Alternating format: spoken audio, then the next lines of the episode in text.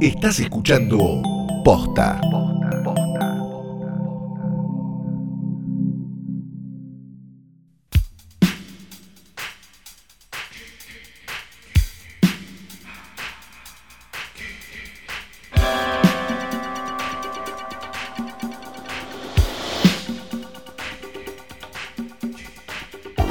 Tardes, buenos días o lo que sea que coincida con el momento en el que le diste play a esto, que es un nuevo episodio de Trasnoche, el Tradi. Mi nombre es Fiorella Sargenti. Renuncio.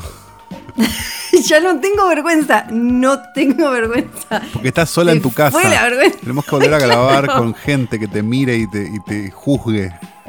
Es que Porque es tu ayer mejor ser. Sensacional Éxito, La flor juzgada es la mejor. porque es la controlada socialmente. Juzgada en silencio por otros. en un programa de radio que se llama Sensacional Éxito con Valentín Uro. No eh, tengo que idea, no sé qué es, no lo en escuché nunca filosofía, en mi vida. Sobre un poco eh, eso, ¿no? Como lo, lo que hacemos ahora que eh, callase el mundo simplemente con cerrar la compu o dejar el teléfono en otro ambiente de la casa. Entonces, eh, Zero Facts Given. Es como, listo, chicos, soy libre, libre de cantar todo lo que quiera. Total, no tengo que avergonzarme de nada porque no tengo que salir a la calle. Esa es la razón por la cual hace 40 Bueno. días que estoy en jogging. claro. Tengo dos par, no, no es que tengo varios, digo, no, no es que tampoco estoy con el mismo jogging, que ya sería medio triste. Yo lo que hago, claro, yo lo que hago es usar tipo cuatro o cinco días el mismo pantalón. Es- y los voy rotando, así es como cuatro días uno, cuatro días otro, y así. Me cambio la remera. Sí, Ajá. eso te digo, la verdad, sí, eso me lo cambio. Y Bueno, bañarte. eh, ¿tu nombre cómo era? Bañarme, me, mm, eh, a veces me olvido, entonces empecé a pensar en algún tipo, eh, tipo memento, claro, como un tipo memento o, un capítulo o ciertos capítulos de Doctor Who, empezar a escribirme, ¿no? a dejarme mensajes en los brazos, como te, te bañaste. Y entonces pongo, ponele 30 del 4. no, capaz que es más y fácil anotarse el día no- en la mano o en algún lugar que, que te, te bañarías y seguiría. Claro, el brazo. Entonces pones lunes en el Yo me brazo. lo- Ponele. yo- y en la- es porque las manos y no, decís, che, porque- estando el lunes. Entonces capaz que no me bañé. Claro, exacto. Porque las manos las tenés que lavar mucho, muchas veces. No, pero sí. me lo voy a empezar a poner en el brazo. Igual si Eh, no salís, y- no, porque si no tenés COVID de afuera, no tenés COVID adentro. O sea, el COVID No, lo se podés supone que en no. el exterior únicamente. Salvo que ya estés covideado Y y, en ese estés caso es lo covideando mismo. toda, toda la casa. Y es un poco una orgía de COVID ya, ¿eh? ¿no? Es como Pero ahí medio que ya es lo cuarentenías. Sí, como cuarentenías con alguien que ya sabes que uno y otro ya está listo. Son Ya como está, toda una bola de COVID. Dos COVID. Sí.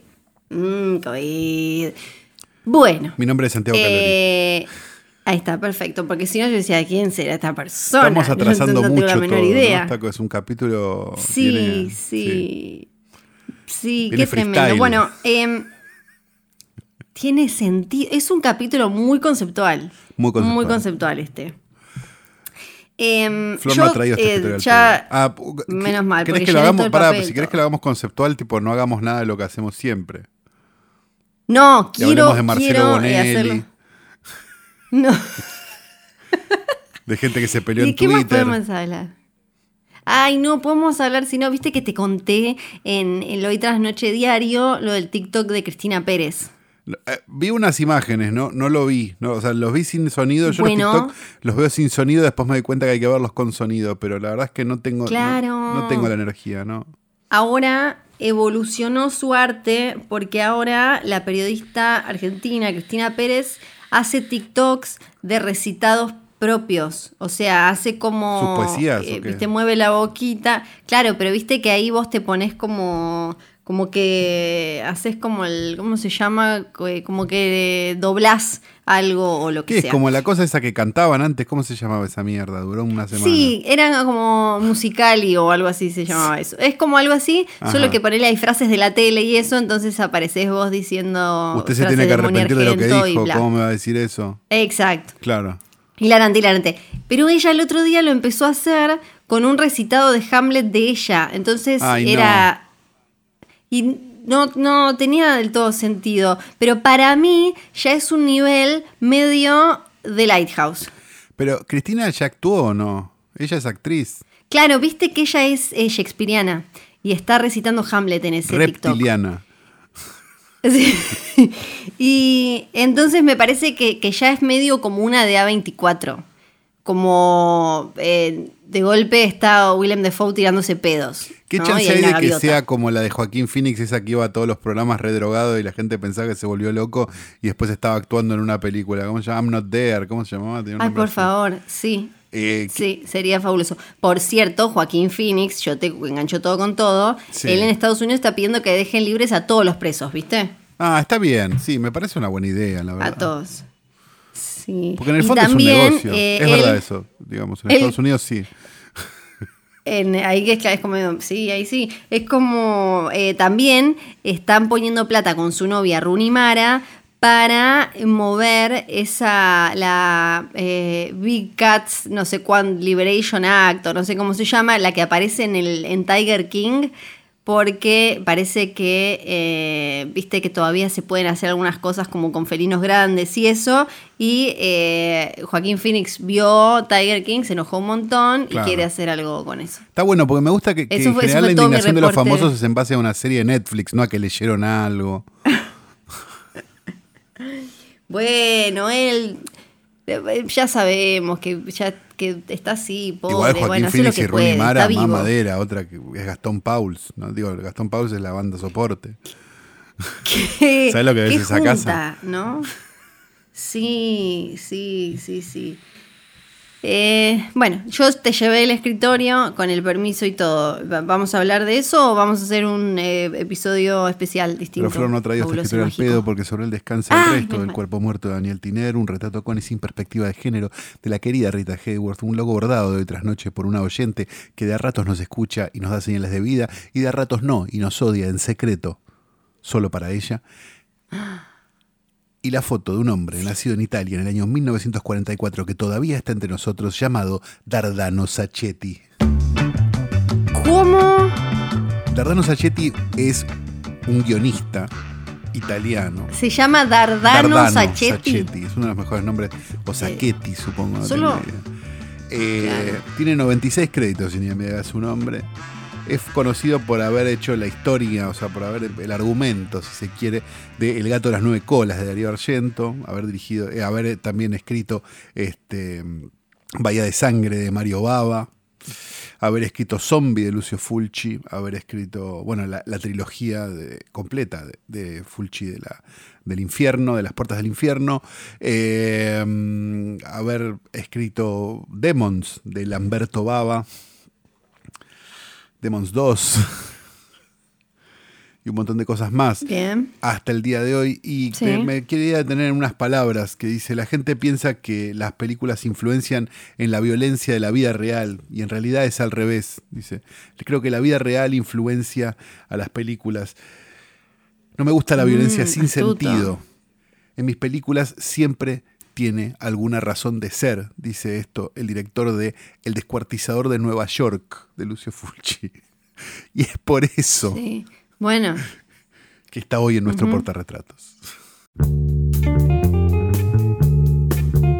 Me imagino que si Dardano Sacchetti fue el que inventó lo de la voz del patito, ya, ya eh, tiene mi aprobación. para mí igual ya no. Como van mejorando demasiado los nombres de los tanos que, que traes. Sí, Yo tengo- creo que ya eh, Tengo buenos tanos. Este si lo ves, mira, muy buenos. yo voy a, te voy a mandar una foto al chat porque... A ver, quiero ver al No lo googleé, no lo googleé No lo googlees, te voy a pero- mandar una foto al chat, Flor, en este momento para que lo veas porque... po- Mira qué carita, tecnología. mira qué carita de chanta. Mira esa carita de chanta. Ah, total. Hermoso. Total. Vino el tío. Sí. Sí, sí, sí, sí, sí, sí. Tiene, tiene cara, les cuento a los oyentes si no lo quieren googlear, tiene cara de tío al que no le prest- como que te viene a pedir tus ahorros cuando vos tenés tipo 12 Claro. y a, a vos te da desconfianza. Te Decís, lo "¿Para puedo multiplicar", te dice. ahorros. Sí, sí, sí, o es como, o, o te lo pide diciéndote que, que quiere, que necesita cambio y eso no va a llegar nunca. Es una Eh, versión de, lo- no. de- de- en viejo de los que dicen, ¿querés ser tu propio jefe? sí, sí, sí, sí. Dicho esto, vamos a hablar de una película, ¿verdad, Flor? O vamos, a la pregunta sería, ¿vamos Sí. a hablar de una película? Es, es como mm, eh, una, eh, un, un show de una charla TED con un poco de stand-up que te cuenta una película, ¿no? Exactamente, por, por eso yo, viste que dije, bueno, esto vamos a hacer full Sí. disclosure porque somos así, nosotros somos muy abiertos. dejamos con- todo. Todo, contamos todo, Sí. no nos importa. Yo estoy grabando esto en jogging, Flor no se baña desde el lunes. Ya todo, todo el mundo Ajá. sabe, ya está, ya está, Flor. Sí. no tiene sentido. No Eh, dije, dije en el chat, dije, che, estaría bueno hacer la película de los Beastie Boys porque me parece que hay un montón de cosas para hablar. Y me parece que tiene un montón de cosas para hablar esto, siendo la primera esta que estamos hablando en este momento, ¿verdad? Exactamente. Porque técnicamente es la, La nueva película- película de Spike Jones. Sí. Y estoy haciendo comillas en el aire mientras lo digo.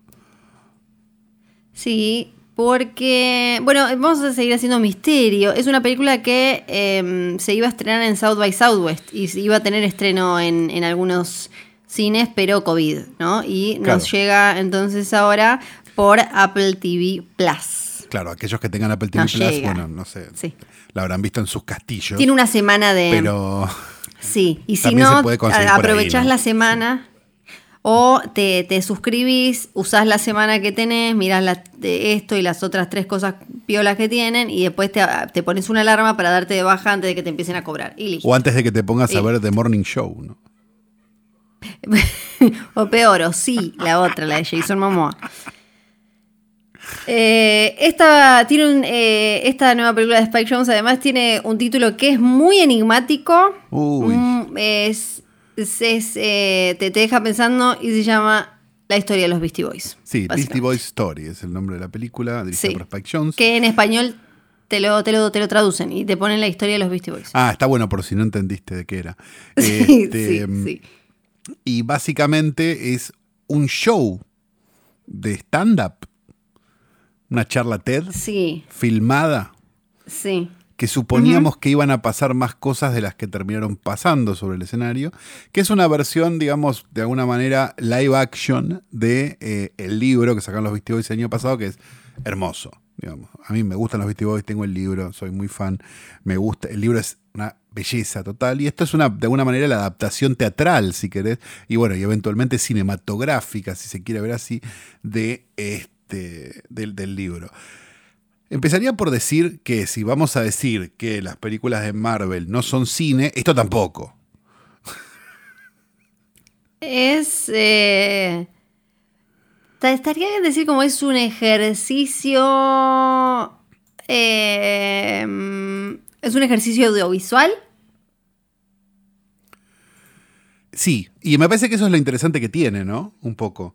Porque, porque por momentos tiene sí cosas experimentales y cosas interesantes. Digo, eso ahora, ahora lo hablaremos. Digo, pero en sí no deja de ser una charla, o sea, no deja de ser muy distinto a, no sé, le, le miraba hace un rato el, el IMDB a Spike Jones y, por ejemplo, no sé, lo que hizo antes de esto era poner, como director, era el, el especial de comedia de Aziz Ansari. Ujú. No es muy distinto esto. No. Sí tiene algunos elementos que me parece que no usa tanto como podría usar y que sí estaba bueno. Porque yo venía como muy, uy, esto, no sé qué. O sea, me gusta la historia, la historia está buena. Digo, si leíste el libro no hay nada nuevo. Digamos, ellos por momentos a, a uno, a Mike D se le nota mucho más que lee que, a, Sí. que al rock. Pero, Pobrecita. Pero bueno, qué sé yo, hay uno que es más, o sea, evidente, digamos, a Rock es más gracioso, siempre lo fue, digo, y se nota, digamos, se lo nota más este, histriónico, digamos, para, para charlar.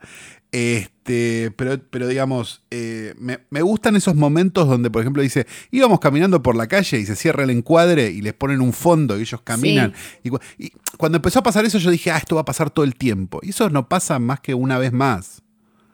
No. Se aparecen como dos o tres de esos truquitos, por decirlo de alguna manera, o herramientas, elementos con los que juegan ellos dos. pero me da la sensación después, viendo como los after credits o los, el tipo el bonus track que hay, que hay que hubo otras cosas de esas que no llegaron, que, no, que no quedaron en el documental. Me da la sensación de que usaron más, bueno, ahí vemos un par que no, no quedaron en el, en el metraje final, pero entonces creo que como que experimentaron un poco con eso y le, cerró, y, le cerró que, tuviera menos como, no digo artificio, sino menos herramientas en el escenario o herramientas eh, con, sí, con la pantalla también. Sí, hay, algo como, como, mm, como, como medio extraño que otra de las cosas que me pasaba es, no sé qué tan fan sos vos de los Beastie porque de conocerte supongo que nada, o cercano a nada. Eh, no me gustaban nada, los, fui los vi medio como a las puteadas y después me fueron gustando más cuando empecé a escuchar eh, Paul's Boutique, que no sabía que había sido un fracaso y que me enteré por esto, porque yo siempre lo veía en uno de los discos más influyentes en las listas de Rolling Stone y qué sé yo, y por eso es que lo había escuchado. Y entonces mucho de la historia no conocía. Eh, claro, que, pero mi pregunta, mi pregunta es, ¿alguien que no le interesan los Beastie ¿le interesa esta película?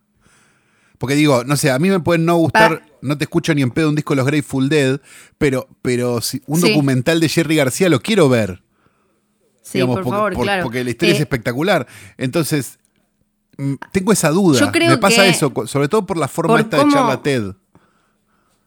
Mira, yo que no tenía ningún vínculo emotivo con ellos, creo que, o sea, prejuzgando o a priori diciendo es un documental de los Beastie Boys, te puede alejar si no te interesa. Ah, pero si, te interesa la, música y si te interesan en general las historias de estos personajes que en algún momento transgredieron o movieron algo en, eh, musicalmente en las últimas décadas, en las últimas décadas, decía ya pasaron 100 años. las últimas décadas son el 2000. claro, en la última mitad de siglo. Me parece que sí, que, que, ahí está como el trabajo de los que recomendamos y comentamos, de acercar gente que quizás no entraría solo por, eh, por los Beastie Boys, pero creo que lo que lo hace súper rico es que cómo lo cuentan eh, ellos dos, que como decías vos, si bien se nota que Mike D eh, no es muy bueno leyendo, y hay unos igual buenos gags para mí con el teleprompter y eso, hay algo muy genuino en cómo hacen lo que hacen y, cómo, cómo, lo van contando. Y igual tengo que decir, no sabía que estaba enamorada de, Adam, eh, Adam Horowitz, no sabía, lo conocía por ser el marido de Kathleen Hanna y eso. Claro. Pero de golpe ahora lo quiero un montón y me parece que eso es lo que lo hace especial.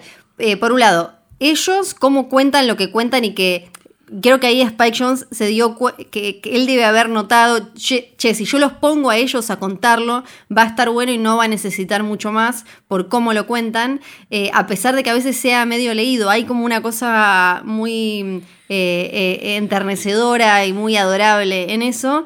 Y también porque tienen una cantidad, si bien no es un documental que se apoye en, el material audiovisual en el archivo, tiene una cantidad que hace que, para mí el, relato no apabulle y sea más personal, que muchas veces eh, los documentales son como puro archivo, archivo, archivo, archivo, y vos ya quedás medio como adormecido. Claro, pero a mí me pasó eh, lo, opuesto con eso, porque lo que me pasó fue que pensaba, che, primero, che, mirá qué interesante cómo, no es, digo, no es, ah, mirá cómo sabían que iban a ser famosos y filmaron todo el principio, no, ni en pedo. Supongo que tendrían acceso a material audiovisual o estarían rodeados de gente que tenía ese acceso, entonces tienen todo prácticamente grabado, algo que para una historia de 40 años es bastante más complicado que, no sé, el documental de Amy Winehouse que se puede entender que esté todo grabado, pues, digamos, el acceso al video era distinto cuando, cuando Amy Winehouse era joven.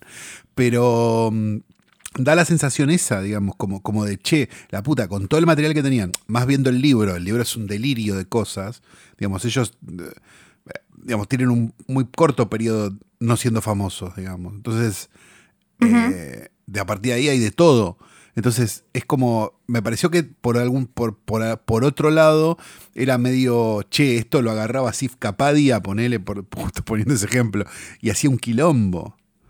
Porque debe haber mucho material. Eh, Sí, pero a mí me, me, gustó esa simpleza por, porque Además es... eh, pa- pa- para mí me garpó porque creo que es una historia muy cargada y muy clásica de ascenso a la fama, droga, locura, muerte, amigos muertos por sobredosis, traiciones y demás, que podría haber caído en 8.000 lugares comunes y en los que vos ya como que te distanciás de ese personaje. Y acá creo que en ningún momento, porque me parece que yendo a, la charla sobre como si fuera la trama del documental, la, historia, el relato, como el cuentito que te cuenta, lo que me, me, me parece que es la base es la frase esa de prefiero ser hipócrita a ser la misma persona siempre. Como ellos Sí. cambiaron, eso me parece, eso lo hace interesante, porque ver, es- ver un, un documental así de Motley Crue es- como un... eh, no, no, eso parece el, el roast de Comedy Central. Bueno, pero ahí sí que Eh, no en tengo ningún cambio- interés en, leer- en verlo.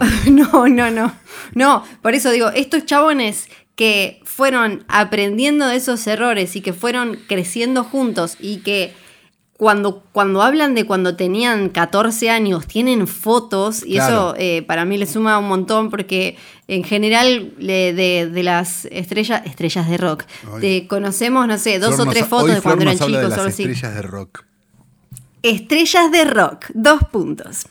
Y eh, ent- entonces me, me parece que como ellos crecen y cambian y aprenden, hay como un, un relato que medio que, que es, es simple, pero a la vez en esa simpleza se distingue de historias parecidas. Y, y eso me... Lo que no encontré, igual tampoco voy a, voy a decir la verdad, no lo, tampoco estuve en las profundidades de internet, pero no encontré cuántas veces, cuántas noches hicieron el show, la charla Creo TED. que son, creo que eran ocho noches, o una cosa así, o diez noches, que lo, que lo hacían como un show de, mm, como es de, como de teatro, era un, como la presentación del libro. Sí, en un teatro de Brooklyn. Y creo que, era- creo que eran ocho o diez veces, y supongo que habrán, se habrán puesto siempre la misma ropa y serán todas noches distintas.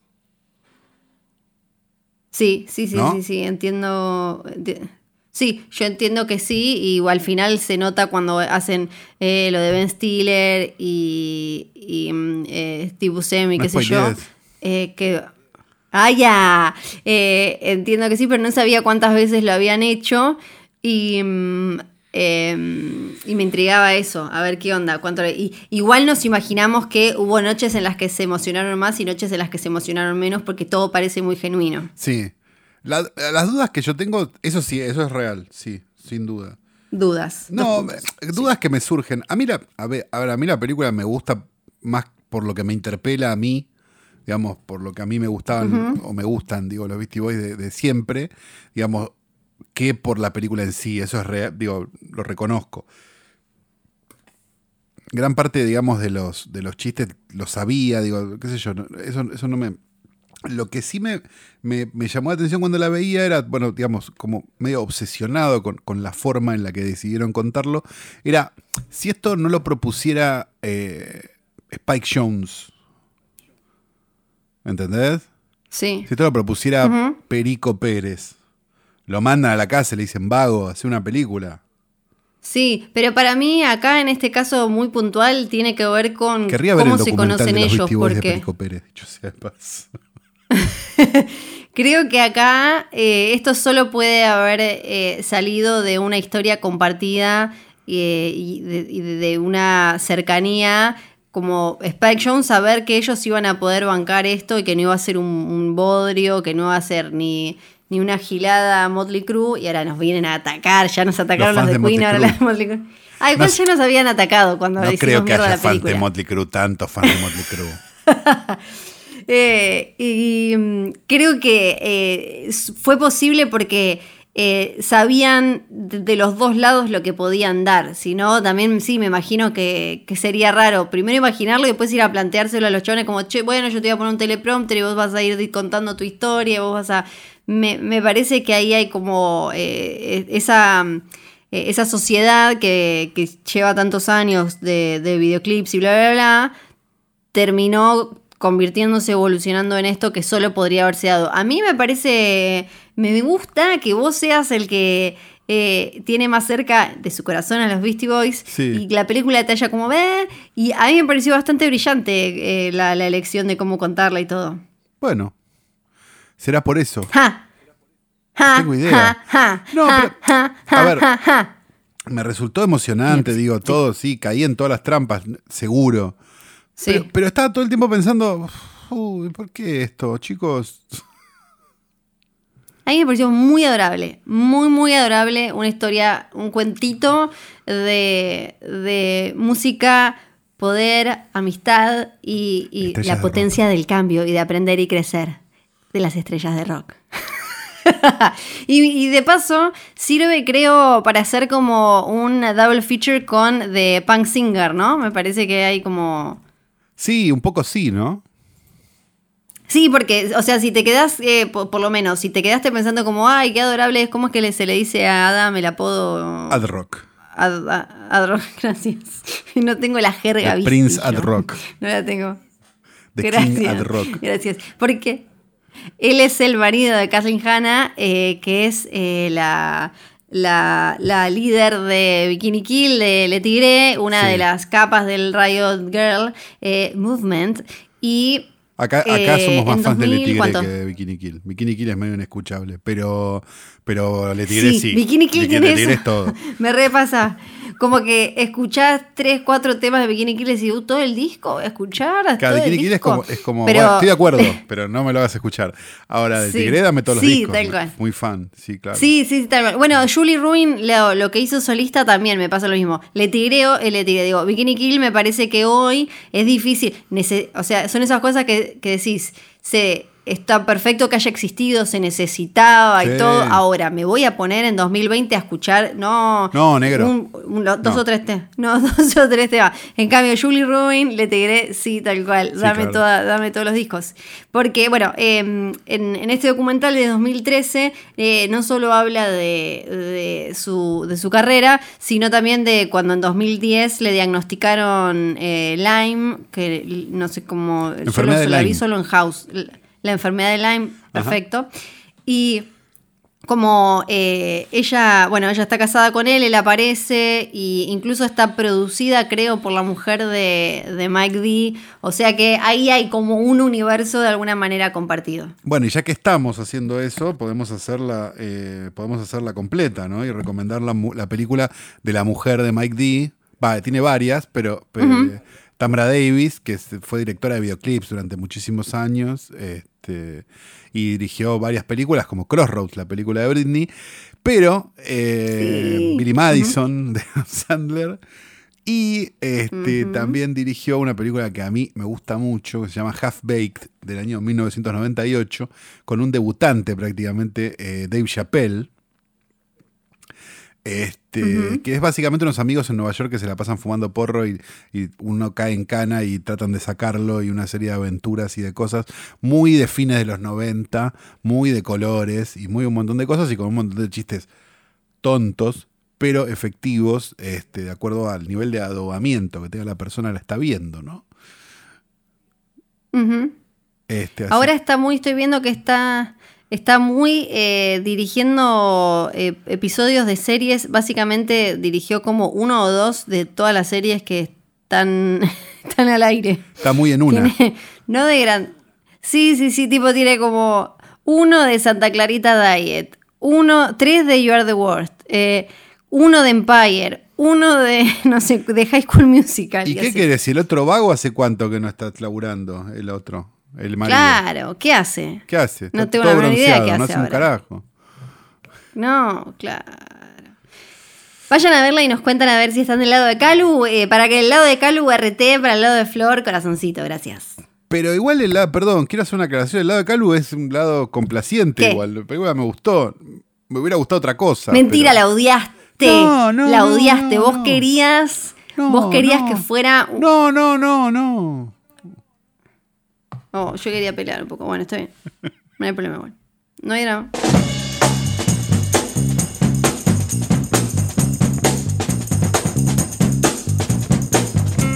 Informaminutofueguino.com.ar Eh, Presten mucha atención a esto porque es muy compleja la noticia. Personal, dice persona, pero yo supongo que es personal. Personal de la comisaría de Tolwyn fue por una mujer que llamó al 101 advirtiendo que a su hija, a su hija, ¿sí? menor de 15 años, junto a un masculino, le sustrajeron una mochila en la vía pública, precisamente frente al supermercado La Anónima. Dentro de la mochila poseía en el interior Sí. ¿no? Ajá. un teléfono celular, documentos Sí, y billetera. La denunciante no pudo aportar datos del masculino, ya que él mismo se retiró rápidamente del lugar. Se comisionó personal a fin de realizar rastrillaje en los alrededores, localizando la mochila en un sendero, la cual a simple vista se encontraba cerrada. Hasta acá, esta es la noticia, Ah. ¿sí? Sí. Pero esto se convierte en un una mochila, estaba cerrada, la tiraron por ahí. Se convierte en un whodunit.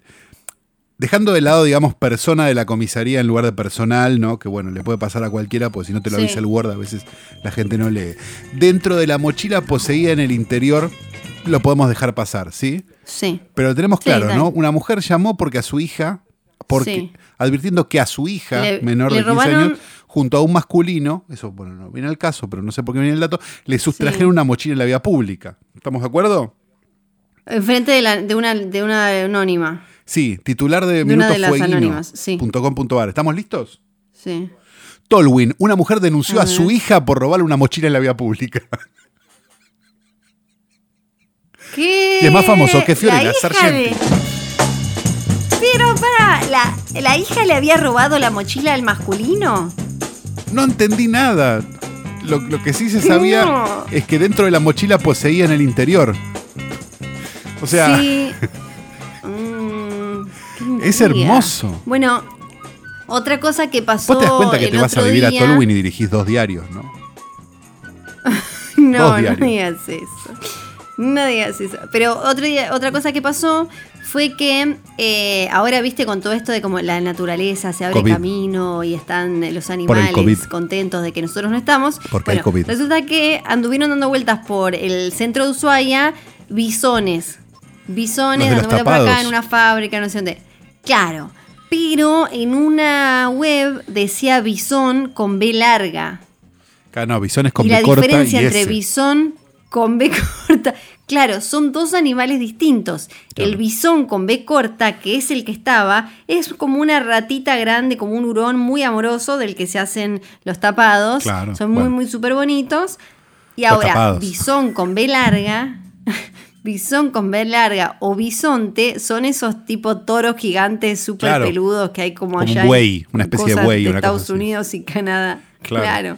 Bueno, aparte el bisón Entonces, es muy fácil de recordar porque, porque es citado con mucho cariño en la letra de acuarela homosexual de los tweets, ¿no? Cuando dice, en un baño de la valle, meta a bañar el bisón. Mm, que está diciendo el bisón eh, con B corta. Sí, con B cor- supongo. Sí, B- eh, asumimos que es con B corta. Supongo. La semana pasada, en el, en el episodio anterior, habíamos Se dado terminó, por ya tomamos, se terminó. El, ya tomamos. se espi- terminó. el especial de Ya tomamos. Pero lo que no se imaginaban. Ay, no, la concha de mi madre estaban- viene con usted. No se imaginaban. Es que no. Los Ángeles tiene un montón de hoteles legendarios. Así que Ay, no. esto es la continuación ladrona, de la saga favor. de los hoteles. saga de los hoteles. De los hoteles. Sí, No se sí, sorprendan si en, el futuro, uno en un futuro cercano ven una noticia de América, de, generalmente en A24, ¿no? O algo así, que diga, la detuvieron por mechera y aparece Flor, ¿no? Pues la verdad que ya esto es... Denunció a su hija por eh, robar una mochila del Por robarle una interior de columna. adentro. Hoy voy a hablar del Beverly Hills Hotel. Y vamos a estar hablando. No, igual no le vamos a dedicar tanto. Vamos a hacer ¿Ese es el de Mujer Bonita? episodios. Eh, no, me parece Ah. que no es el de Mujer Bonita. Ah, entonces no fui. Eh, Creo estoy casi segura de que no es él. Es el que es rosado ahora. Ah, no sé. Le dicen el Castillo Rosa. El Beverly Hills Hotel, que eh, me, gustó para empezar esta, esta saga, esta franquicia, este spin-off después del Chateau Marmont, porque es uno de, los primeros. Y además, bueno, tiene todo como una historia política interesante. Y em, llegó a Beverly Hills antes de que Beverly Hills sea una ciudad y antes de que Beverly Hills se llame Beverly Hills. Beverly Hills se llama Beverly Hills por el Beverly Hills Hotel. ¿No es espectacular? Ah, no, es increíble. realmente. Estoy, pero eh, ¿Viste? totalmente anonadado. Muy sorprendido, porque cosas que nosotros no sabemos y no tenemos por qué saber. Los Ángeles es eh, como el, con el county y está la ciudad de Los Ángeles y Sí. después hay otros cachos que son ciudades. Nosotros es medio como lo mismo, vos vas a Los Ángeles y vas a, ahí, pero en realidad Beverly Hills es una ciudad aparte. Claro, Los Ángeles es el Eh, centro, que- en realidad, ¿no? Es como el, el- el downtown Los Ángeles. Eso es Los Ángeles, Los Ángeles. Eh, esa es la ciudad de Los Ángeles que está en el County of Los Angeles. Claro. Eh, y Beverly Hills Porque Hollywood no es Los Ángeles, es Hollywood. Era Hollywood, hay, hay que chequear. Pero ya Hablemos cuando, saber, cuando Flor. lleguemos a. Déjate a- joder, hay gente opinando de cualquier cosa en Twitter, no importa. Eh, yo creo que sí, porque. Sí, yo creo que sí. Pero ahora lo, lo vamos a hablar otro día porque tenemos que hablar del Roosevelt, tenemos que hablar del Hollywood, tenemos que hablar de varios más. Pero hoy estamos hablando. madre. Hoy estamos hablando del Beverly Hills, que cuando, cuando se, se inauguró y cuando se pensó, no había nada ahí. Esas eran tierras que le habían comprado, que en realidad, clásica, en realidad eran tierras mexicanas, que terminaron en manos después de eh, un montón de millonarios que tenían que ver con el petróleo, con bienes raíces y demás. Y así llegaron eh, estas tierras en particular eh, a las manos de un señor llamado Barton Green, millonario del petróleo y las bienes raíces, que había comprado un montón de tierra ahí, pero no se la estaba pudiendo vender a nadie porque era medio, viste, no es como un lugar en realidad, medio seco todo. Es un desierto de mierda, para- la verdad. como- Sí. Sí, sí. Y la historia de hoy tiene que ver con eh, ser un desierto de mierda y la falta de agua, que todavía es un bardo en eh, Los Ángeles. Estamos en 1911. Beverly Hills todavía no existía. Y eh, este señor Barton Green tenía todas esas tierras que se las estaba metiendo en el ojete porque no se las podía vender a nadie, pero le, eh, eh, se usaban como granjas, se usaban para, eh, para plantar porotos y cosas así. Y él le había puesto Beverly Farms por su casa en Massachusetts.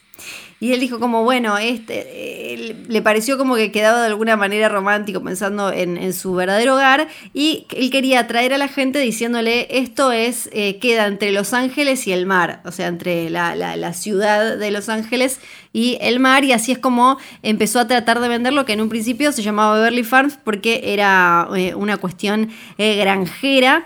En 1911, cuando ya dice como, no, no se lo estoy vendiendo a nadie, eh, llama a una viuda que, que se llamaba Margaret Anderson y a su hijo Stanley que venía de trabajar en el Hotel Hollywood. Perdón, abrí y Google empiezan a Maps. tratar de... Sí. Abrí Google Maps Sí. con, ¿no? y puse, puse el, el Beverly, puse Beverly Hills y, y no está cerca Sí. del mar. No, no, entre, dice él, entre el mar y la ciudad de Los Ángeles. Sí, literalmente, está en el medio de la tierra. Es como San Luis. Sí, por eso.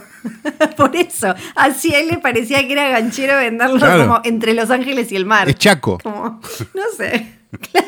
No, al señor le pareció que era una forma muy marketinera. Ajá. Pero eh, cuando vio que se le complicó, lo contrata a, a este y a la viuda. eh, porque el eh, Stanley.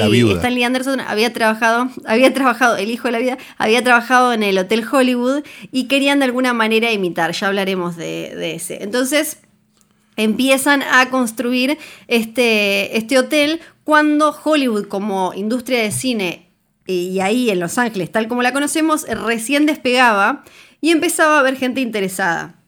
Que ahí hay también como toda una historia que tiene que ver con eh, impuestos, eh, cuestiones eh, religiosas, políticas y sociales, y así es como terminó Hollywood donde terminó. Estos querían hacer algo parecido ahí en Beverly Hills. Abrió el 12 de mayo de 1912, antes de que Beverly Hills fuera una ciudad.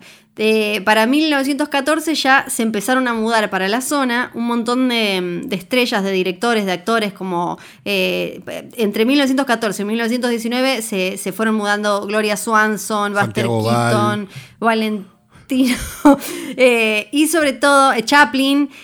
Y los más importantes son Mary Pickford y eh, Douglas Fairbanks porque van a ser los protagonistas de, de alguna manera del episodio de hoy.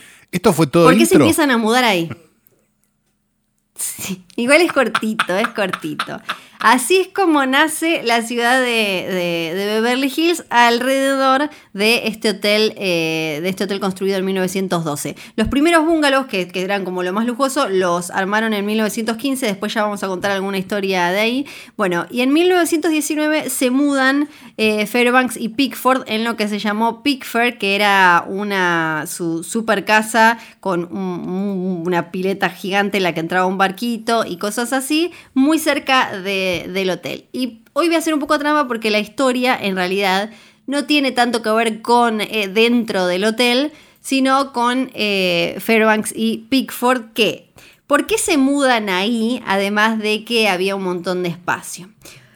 Porque en realidad ella venía de tener que separarse y él venía de estar casado, habían estado negando durante mucho tiempo la, relación que tenía. Eran las estrellas más grandes de, del Hollywood de esa época que se estaba ahí como acomodando. Ella, Mary Pickford, era todísimo, fue una, es, bueno, es una de las fundadoras de, la Academia eh, United Artists, ella eh, es la que, es una de las que hizo que pudieran cobrar eh, parte de las ganancias, o sea, ella era muy, muy súper grosa y no era ninguna boluda. Entonces, cuando estalla el escándalo de que ella estaba saliendo claramente con este señor también, una estrella como ella, encuentran que en Beverly Hills había, ponele, dos policías nada más, había muy poca gente, no había policías que hablaran con la prensa, estaba lejos de los escándalos, entonces dicen, en vez de vivir en Hollywood, en Los Ángeles, vamos a vivir a Beverly Hills. Y por eso es que al principio iban al hotel y después eh, se hacen esta casa que en esa época, si vos eras alguien, te tenían que invitar ellos a cenar. Si no te invitaban a cenar, era todo, todo verso. En realidad, no, no eras un pedorro. Eres un pedorro, no te voy a mentir. Y, eh, y ahí empieza el tema del agua. Claro, eh, tal cual. Era como, yo me imagino Sí, o, como las cenas de Susana con Marley, viste que si es como una de esas, me parece. Me parece que sería como eso. Y mm, lo que empieza a pasar, porque esto es un desierto eh, bastante pedorro, Sin amor.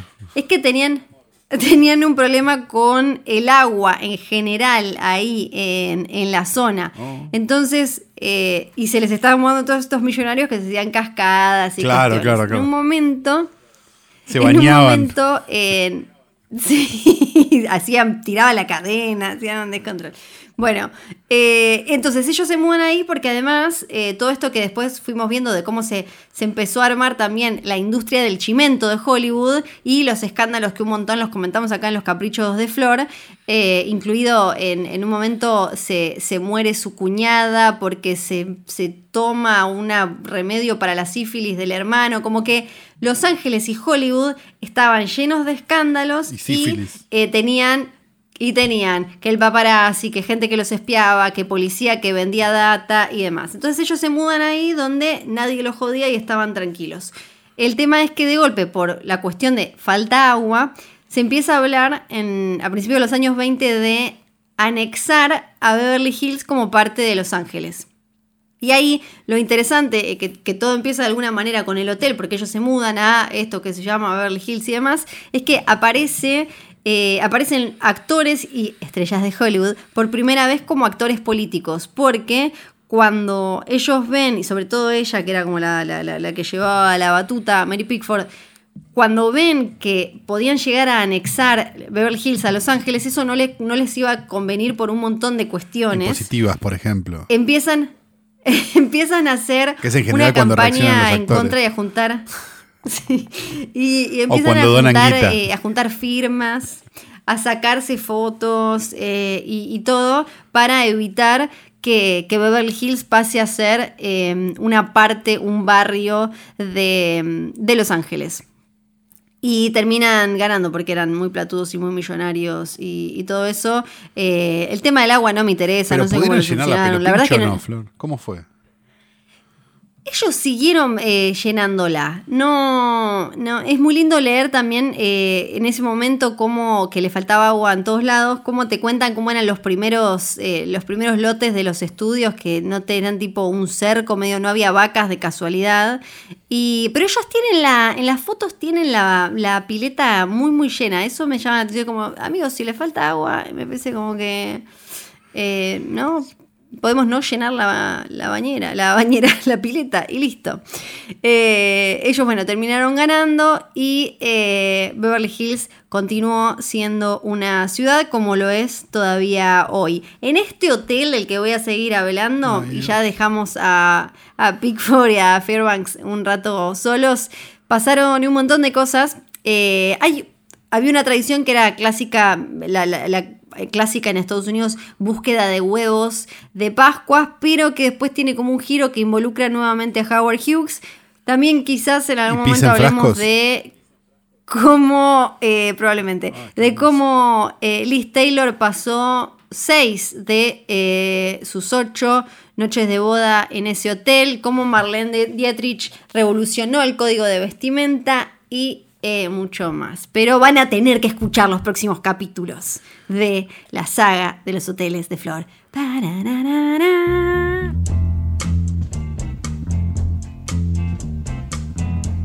Pensé que el hedor venía de la alfombra, porque dije, bueno, debe ser eso. Eh, Estás mucho en pata arriba. No, después, después me di cuenta que era su alma la que apestaba y ese hedor sale porque abrieron las puertas del videoclub del tío Calu. hola, bienvenidos a mi videoclub, que es considerada una de las este, cosas de primera necesidad, así que tenemos abierto. Eh, si quieren venir, no hay ningún problema. Vendemos pollo al sí. adelante y le alquilamos películas atrás. Eh, estamos en la intersección de las calles, este, eh, ¿cómo se llama esto? Torrent y Avenida de los Incas. sí, bien. Eh, tenemos un montón de cosas para ofrecerles, pero les vamos a ofrecer una película del año 1988 dirigida por Pedro Almodóvar. Porque me da la sensación de que no hablamos mucho de Almodóvar en este podcast en general, salvo cuando se estrena alguna película. Y la verdad que esta película a mí me gusta mucho y me gustó siempre mucho. Y me parece que para los que quieran entrar quizás en el cine de Almodóvar un poco más de colores, digamos, o un poco menos reciente, puede ser una buena este, carta de presentación porque tampoco es este, no sé, entre tinieblas, digo, matador. Estamos hablando de Mujeres al borde del ataque de nervios, una película del año 88 con Carmen Maura, un joven Antonio Banderas y un montón de gente más. Eh, que cuenta la historia básicamente de una, una actriz. Eh, que también trabaja de doblar películas, este, que tiene una serie, un desencuentro con un amante que ya tiene, digamos, y tiene que, y no termina de entender por qué él se fue y le empiezan a pasar una serie de cosas este, complicadas y termina siendo como una gran película de enredos donde un montón de mujeres este, se quieren, se odian y, pasan un montón de, peripecias juntas y que incluyen este, una, una, una, que cree que la van a matar unos terroristas, una señora este, muy maligna armada, este, ¿Qué más tenía esta película? Este, una, una abogada feminista eh, y un montón de cosas más que la verdad que a mí por lo menos me, sigue gustando. La vi hace poco, de hecho, hace no mucho, diría un mes o dos. Y justamente cuando la vi dije, che, esta película sigue estando muy bien y sigue siendo muy divertida y sigue siendo funcionando todo lo que funcionaba en su momento. Así que nada, después de 32 años, estamos en condiciones de decir que, mira, que, que, más vieja que no, no es más vieja que Flor, no, por supuesto, pero casi. Este, estamos en condiciones de mm. informar que Mujeres al un ataque de nervios es una de las mejores películas de Almodóvar. Para mí, este, sigue siendo maravillosa y la pueden ver ahora mismo, si quieren. Che, Calu, eh, ¿ya hiciste el test de qué carpincho sos no. según, tu, mes y fecha de nacimiento? ¿Podemos hacerlo antes de terminar este capítulo? Por supuesto, ¿dónde está? Para, yo, no, no, vos no lo espíes, no lo espíes. Ah. Así es como más, eh, más sorpresivo y genuino. Sí. Eh, necesito tu mes de nacimiento. Diciembre. Es diciembre. Y tu día de nacimiento. 13. Sos, entonces, según el trending topic del Carpincho en Twitter, siendo el 30 de abril de 2020 Carpincho, guerrero del mundo mundial. Sí, claro. Espectacular. Te ¿Hay imagen? Muy buen carpincho. Eh, no, es simplemente un carpincho que va para todos. Ah, y no yo soy guerrero. yo soy guerrero. Ay, malísimo el mío. No lo veo. Ay, no, es re malo. ¿Qué sos? No, listo, terminamos acá. Carpincho Guerrero de la República Oriental del Uruguay. Ah, me copa como un Nada más un alejado de Uruguay que yo. No sé, bueno. Ahora, vamos Cerramos arriba, acá. Carpincho. Eh, se podría llamar ¿Qué Sí. carpincho sos? ¿No? El capítulo. Ah, eso. Porque creo que no tuvimos ningún incidente que diga, por ejemplo, caca o pus. Caca. No, y ustedes son Y unos sucios. Van siempre a los de caca, pija. Sí. Es tremendo. Vamos No a empezar a. a des- No, vamos a empezar a, a- a gritar directamente malas palabras para que sea en el título del, del episodio. Así los van a escuchar. Bueno, es lo que venimos haciendo, ¿no? En realidad siempre fue el truco. Nada, mentira. Somos muy mal hablados en la vida real también y somos gente muy mala. Eh, ¿Terminamos? Terminamos. Este capítulo fue grabado en el estudio etéreo de posta.com.fm.net llamado Bebe Sanso on Ice. Eh, Johnny Nico Nico John, por supuesto, como siempre. Eh, ¿Qué más tenemos que decir? ¿Qué nos queda por decir además de esto? No recuerdo. Eh, Nada, ya está, listo. El post offline, ya, ya lo la otra vez dijimos, va a ser el día antes de que se termine la cuarentena. Exacto. Eh, Va a ser como el disco desmaterializado de los, de los Reynolds, ¿no? Sí. Que lo comprabas, lo abrías y decías, parece, este disco se desmaterializó hace 10 segundos. sí. Y parece que Luciano está cerrando con la casa del eh, tío del marido de Pampita. Ah, eso es importante. Parece que está. Sí. sí, Dicen sí, que van a hacer el podcast narrativo del, del tío del marido de Pampita. El tío del marido de Pampita. Mm, pues sí. ¿Viste que volvió un viejo con COVID muerto en, una, en una, ¿cómo se llama? En una bodega de un aeropuerto.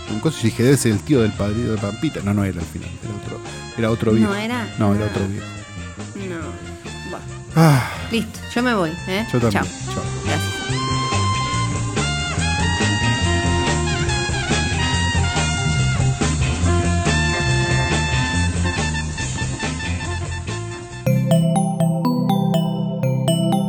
Estás escuchando Posta.